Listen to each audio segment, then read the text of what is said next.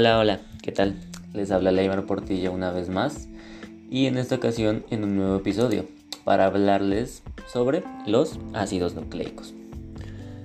Para empezar a hablar de los ácidos nucleicos empezaremos por su estructura, la cual está conformada por carbono, por hidrógeno, por oxígeno, por nitrógeno y por fósforo. Al igual que vimos en las proteínas, como ellas estaban conformadas por una secuencia de aminoácidos, podemos ver que los ácidos nucleicos también tienen su propia unidad fundamental, la cual son los nucleótidos. A su vez, eh, los nucleótidos se componen por tres estructuras, las cuales son un azúcar pentosa, una base nitrogenada y un grupo fosfato. El azúcar pentosa puede ser ribosa en caso de que se trate del ARN o puede ser desoxirribosa en el caso de que se trate del ADN. Em, por otro lado, las bases nitrogenadas las podemos encontrar también en dos presentaciones, ya sea en purinas y aquí venía incluido la adenina y la guanina. Estas dos tienen dos anillos aromáticos. Y por otro lado tenemos a las pirimidinas. Y aquí está la citosina, el uracilo y la timina, los cuales tienen únicamente un anillo aromático.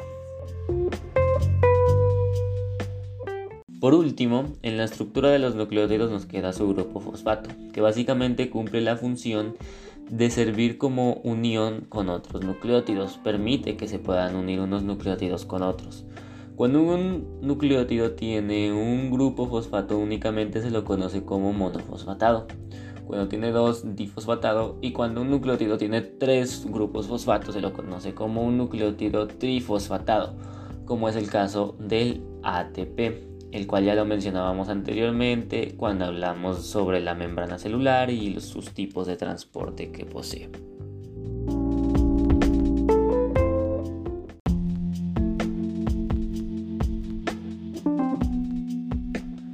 Una vez conocida la estructura de los ácidos nucleicos, podemos empezar a hablar sobre el ADN, también conocido como el ácido desoxirribonucleico. El ADN es el principal componente de los cromosomas y los nucleótidos presentes en el ADN deben de tener en su azúcar pentosa a la desoxirribosa. Por ende, se lo conoce como ácido desoxirribonucleico.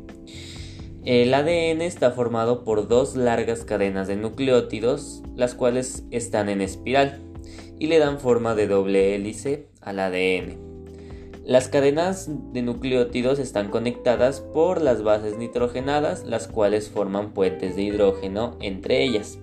En caso del ADN vamos a tener como base nitrogenada a la adenina, a la timina, a la guanina y a la citosina.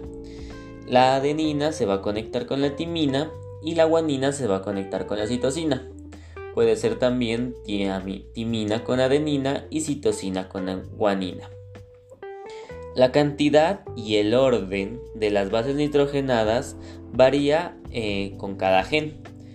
Y el gen, ¿qué es lo que es? El gen es el que contiene el mensaje clave de la, de la estructura o de cualquier unidad que estemos hablando. El gen tiene el código genético, básicamente. El gen es denominado el código genético. Al ADN lo podemos encontrar en los cromosomas, en el núcleo de la célula, en la mitocondria y en los cloroplastos cuando nos referimos a células vegetales.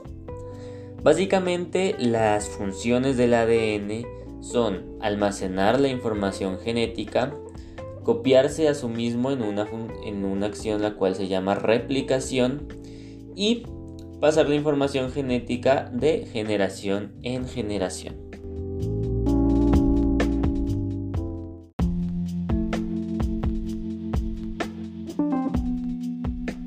Una vez ya hablamos sobre el ADN, podemos empezar a hablar sobre el ARN también conocido como ácido ribonucleico. Los nucleótidos del ARN van a tener en su azúcar pentosa a la ribosa. Por, por esto se lo conoce como ácido ribonucleico.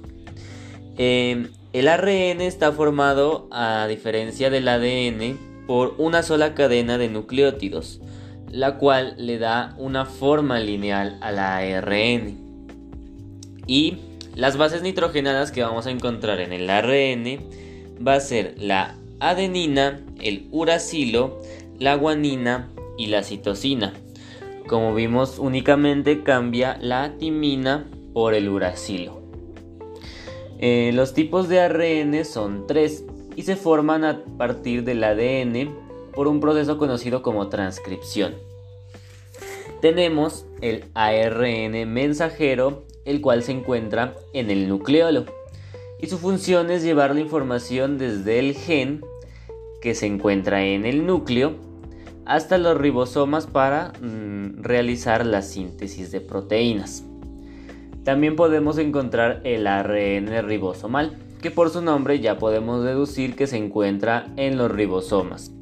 La función del ARN ribosomal es codificar el mensaje en un proceso llamado traducción y une a los aminoácidos para que puedan formar a las proteínas. Por último, tenemos el tercer tipo de ARN, el cual es el ARN de transferencia, el cual lo podemos encontrar en el citoplasma. Y su función es transportar a, los aminoácidos desde el citoplasma hasta los ribosomas para que se unan y formen ya las proteínas.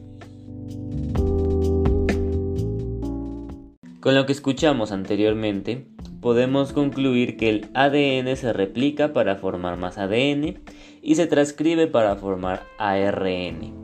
El ARN, por otra parte, lleva la información genética desde el ADN hacia los ribosomas, donde se lleva a cabo el proceso de traducción para poder sintetizar una proteína. Eh, los procesos conocidos como traducción, transcripción y replicación son conocidos como el dogma central de la biología molecular. Ya para finalizar, eh, podemos concluir con la importancia de los ácidos nucleicos, la cual es demasiado relevante, ya que como pudimos ver que el ADN es el encargado de almacenar y transmitir la información genética, el ARN es el encargado de transcribirla y poder hacer la síntesis de proteínas. Eh, como vemos, eh, un tema se conecta con el otro y básicamente si no existieran los ácidos nucleicos, la síntesis de proteínas eh, no sería posible. Y las proteínas son básicamente la estructura la cual nos da casi gran parte de las funciones de nuestro organismo. Sin proteínas no fuera posible muchos procesos celulares los cuales ocurren en nosotros y sin ácidos nucleicos no se podría realizar las proteínas.